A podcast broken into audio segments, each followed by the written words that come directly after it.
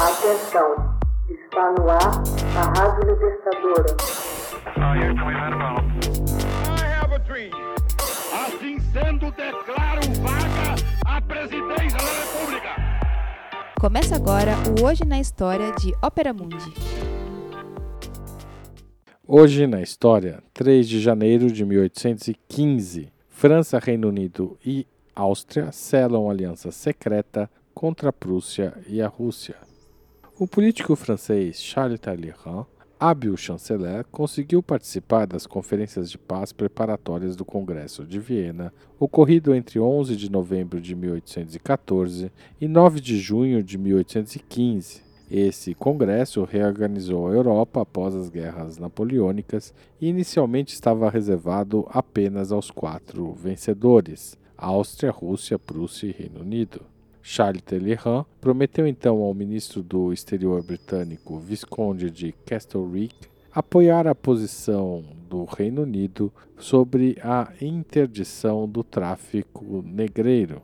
Manifestou-se igualmente favorável ao restabelecimento dos Bourbons no Reino das Duas Sicílias, posição também defendida por Londres. A Áustria desejava manter no trono de Nápoles seu recente aliado Joaquim Murat. Talleyrand obteve a participação de Suécia, Espanha e Portugal na reunião dos grandes. Os países eram seus aliados na disputa com os vencedores da guerra.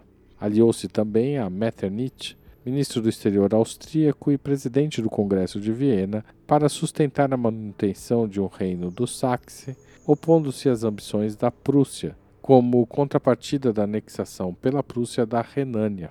Em virtude dessa situação, assinou-se em 3 de janeiro de 1815 um tratado secreto unindo Áustria, Reino Unido e França, destinado a conter a Rússia e a Prússia.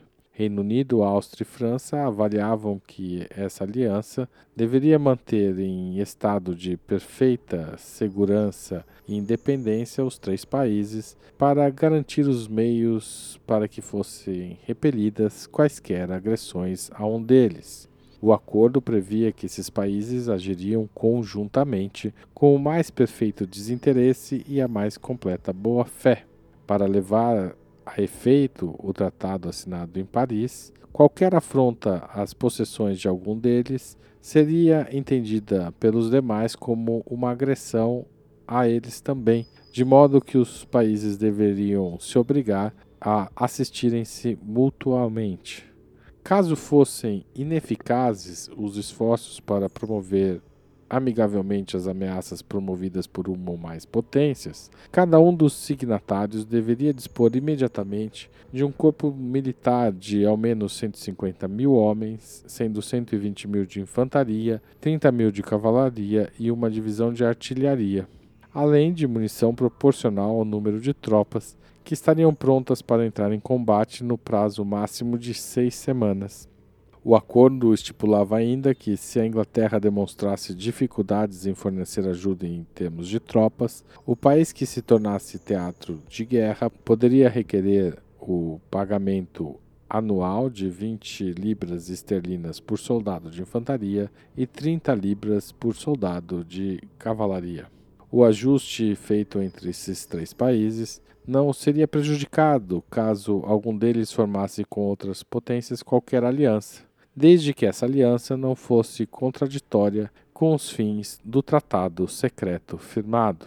Hoje na história, texto original de Max Altman, locução de Haroldo Cerávulo, gravação de Michele Coelho e edição de Laila Manoeli. Você já fez uma assinatura solidária de Opera Mundi? Com 70 centavos por dia, você ajuda a imprensa independente e combativa. Acesse www.operamundi.com.br/apoio.